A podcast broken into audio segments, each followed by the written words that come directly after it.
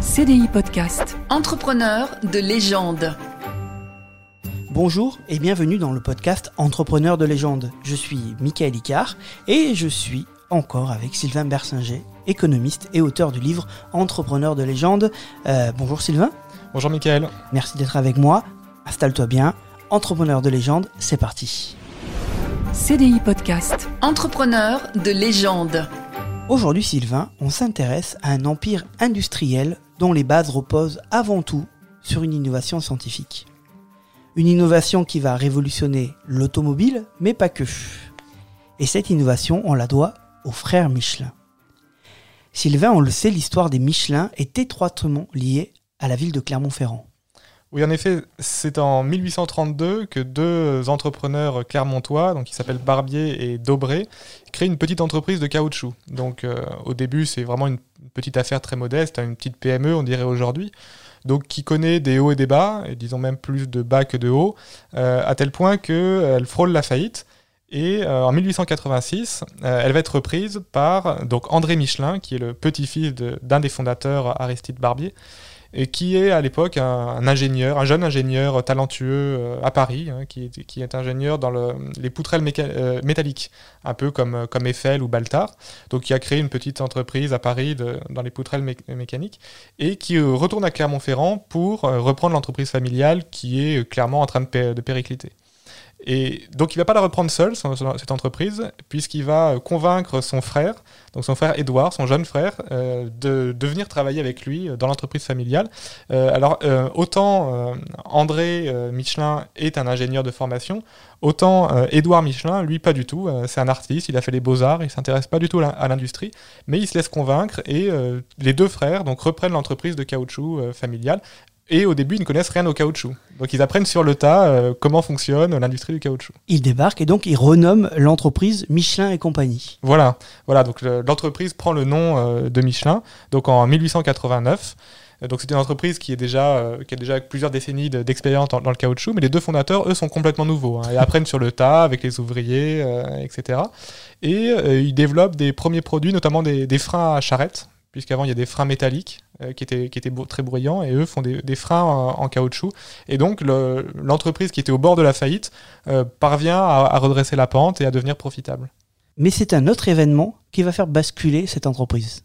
Oui, donc euh, Michelin, donc fondé en 1889, fabrique des produits de caoutchouc totalement banals. Et cette même année, il y a un touriste anglais euh, qui se promène euh, dans, en Auvergne à, vélo. C'est un touriste à vélo, un cycliste. Voilà, un cycliste. Donc le, vélo est une, innovation assez récente à l'époque. Et ce touriste anglais a la particularité euh, d'avoir des roues avec des pneus et il crève, comme ça arrive souvent, et il n'arrive pas à réparer parce qu'il n'a pas le matériel, donc il, se renseigne dans la région qui peut l'aider, et on l'oriente naturellement vers l'entreprise de caoutchouc clermontoise des Michelin. Et donc ce, cycliste arrive euh, avec son vélo sur l'épaule euh, dans l'entreprise Michelin et dit bon bah j'ai crevé, qu'est-ce que vous pouvez faire? Et donc les, Michelin à l'époque ne fabriquent absolument pas de pneumatiques. Et donc il, regarde le pneu de, ce cycliste anglais, hein, qui est un pneu Dunlop. Dunlop qui était un peu celui l'inventeur de la chose. Oui, voilà, c'est un, Écossais qui, quelques années plus tôt, a, inventé les, premiers pneus. Donc, c'est un, des précurseurs euh, des pneumatiques. Et donc, les Michelin voient ce pneu euh, avec leurs ouvriers. Ils, mettent ils, mettent plusieurs heures à réparer euh, cette, cette simple crevaison. J'imagine tellement la scène. Voilà, ils n'ont jamais vu un pneu. Ils regardent ce truc-là et se disent qu'est-ce que c'est, comment on va pouvoir réparer? Et ils ont une idée. Et leur idée, c'est que le, pneu donc Dunlop de ce cycliste anglais, il est collé à la jante. Et, eux se disent, mais ce pneu collé à la jante, euh, c'est pas du tout pratique. Quoi, ils, se disent, ça, ça, prend quelques, quelques mois quand même. Hein. C'est, pas, c'est pas Eureka. Oui, ils vont, mais c'est l'événement qui leur a fait penser à ça. C'est l'événement déclencheur. Donc après, ils, ruminent ça un peu dans leur tête et ils se disent, mais en fait, il y a une solution assez simple. C'est qu'en fait, la chambre à air devrait être dissociée euh, de la jante. Et comme ça, on pourrait l'enlever et ce serait bien plus facile euh, à réparer. Et donc, ça va être ça l'invention euh, réellement novatrice des frères Michelin qui, qui, va déterminer toute la suite de l'histoire de l'entreprise. C'est qu'en fait, ils inventent la chambre à air. Hein, ils inventent le pneu démontable, en fait. Voilà, le pneu démontable avec la chambre à air démontable, alors que Dunlop, lui, avait un, un pneu avec une chambre à air, mais collé sur la jante, ce qui était beaucoup moins pratique pour réparer. Donc, une innovation scientifique, mais qui est complètement dû au hasard en fait, à la chance. oui, totalement, totalement. S'il n'y avait pas eu ce cycliste anglais qui avait creusé, euh, qui avait crevé, pardon, aux environs de Clermont-Ferrand, euh, probablement que les, Michelin n'auraient jamais fait de pneumatique. Donc, quelques semaines après que ce brevet euh, soit déposé par les frères Michelin, il bénéficie de publicité en gagnant des courses en fait. Oui, donc les, courses cyclistes, c'est pas quelque chose de nouveau, hein, ça, existait déjà à l'époque, c'était même très populaire, peut-être même plus qu'aujourd'hui. La, une des courses les plus populaires, un peu l'équivalent du, Tour de France, c'était Paris-Brest-Paris. Donc on partait de Paris, on allait à Brest et on revenait. Et en, en 1891, donc juste après que les, frères Michelin aient créé leurs premiers pneus pour vélo avec leur, leur nouvelle chambre à air démontable, donc le, le cycliste Char- Charles Théron, qui était un peu la, la vedette cycliste de l'époque, euh, utilise leur pneumatique sur cette fameuse course euh, Paris-Brest-Paris et gagne haut la main. Et donc là, c'est un, un coup de publicité énorme pour, pour les Michelin. Et à partir de là, le, le succès de leurs pneus est réellement lancé et se démentira jamais. Mais ils continuent quand même d'innover puisqu'ils vont euh, décider de faire en sorte que ce euh, pneu euh, puisse être réparé d'une crevaison rapidement. Oui, voilà. Alors, ce, ce nouveau pneu, il peut être réparé en deux minutes. Et donc, il faut, il faut se rappeler que quand euh, le fameux cycliste anglais était venu euh, dans l'usine Michelin, ils ont mis plusieurs heures. Donc, c'est un gain de temps absolument considérable. Euh, et, euh, et donc, ce, ce pneu est tout de suite adopté par tous les cyclistes euh, sur les courses, mais pas seulement. Parce qu'à l'époque, hein, les, les routes n'étaient pas ce qu'elles sont. euh, C'est des pavés, les pneus souffraient beaucoup. Il y avait beaucoup de crevaisons.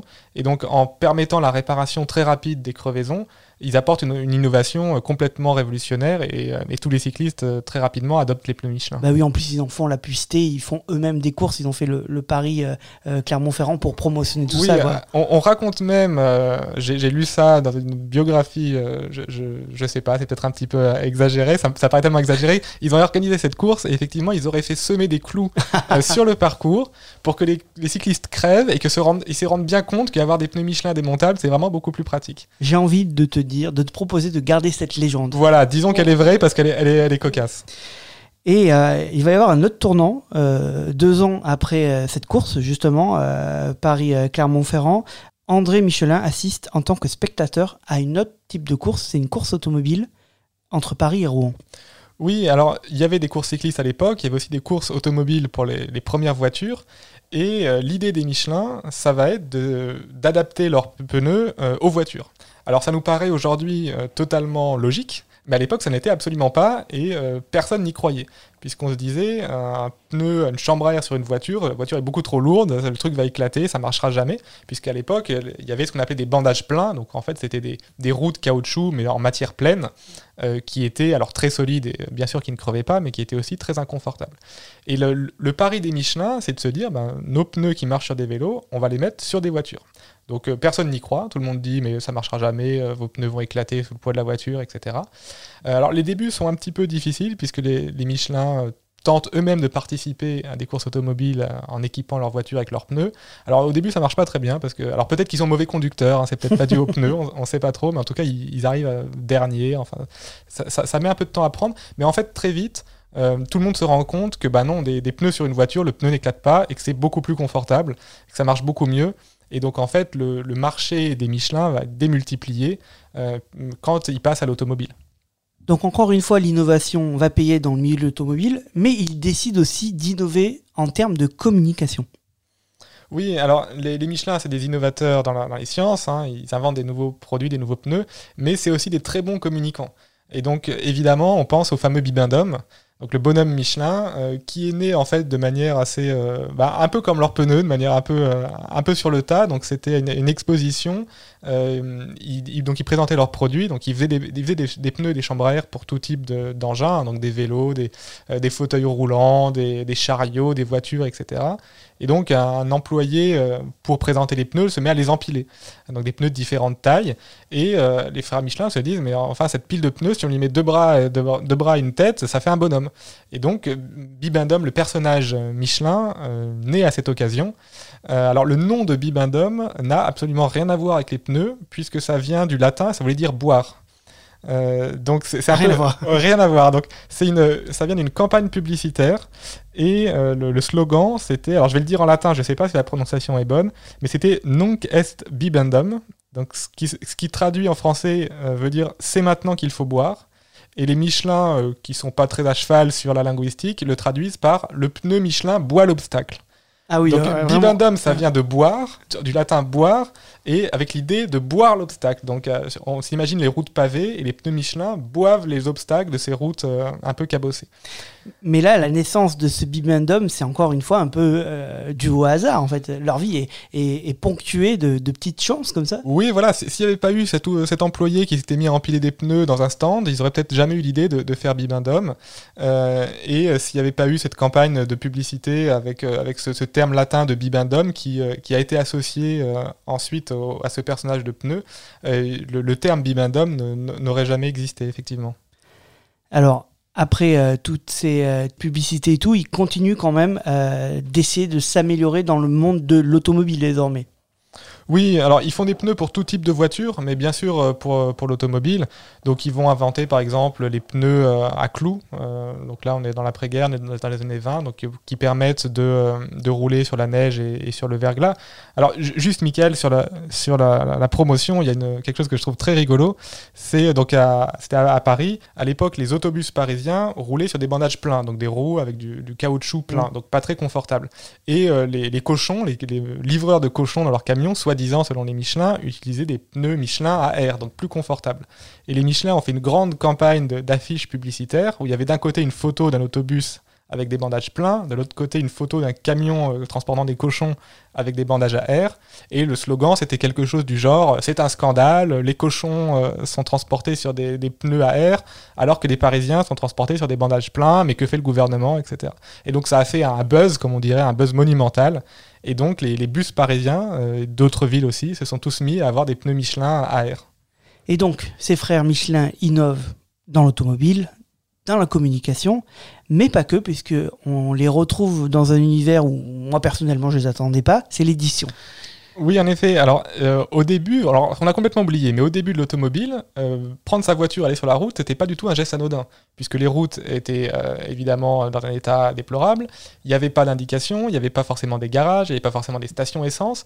Donc, les, les débuts de l'automobile, c'était une aventure. Ah oui, tu partais en aventure complètement. Voilà, quoi. littéralement. Et donc, les, ce qu'ont fait les frères Michelin, c'est qu'ils ont créé un guide Michelin qui au début était un guide pour euh, que l'automobiliste puisse euh, trouver sa route. Donc il y avait des cartes, on lui disait où il y avait des stations d'essence, on lui disait où il y avait des, hôtels, où il y avait euh, des travaux peut-être, ou par où il fallait passer, etc. Les, les Michelin avaient même mis en place un service où quand on faisait un trajet en voiture un peu long, on appelait ou on écrivait au service, on leur disait je vais aller de là à là, quelle est la meilleure route, où est-ce que j'aurai une station essence, etc. Et, le- et Michelin euh, informait les, euh, les automobilistes de la meilleure route à suivre, euh, des points d'arrêt potentiels, etc. Mais en fait, c'est pour complètement démocratiser l'utilisation de l'automobile et pour, du coup, faire des pneus. Ah bah bien sûr, c'est pour faciliter euh, la vie des automobilistes. Donc plus de voitures dit plus de pneus et donc plus de ventes pour Michelin. Ils, ils ont fait par exemple aussi du lobbying pour qu'on numérote les routes, pour qu'on améliore les- les panneaux d'indication, etc.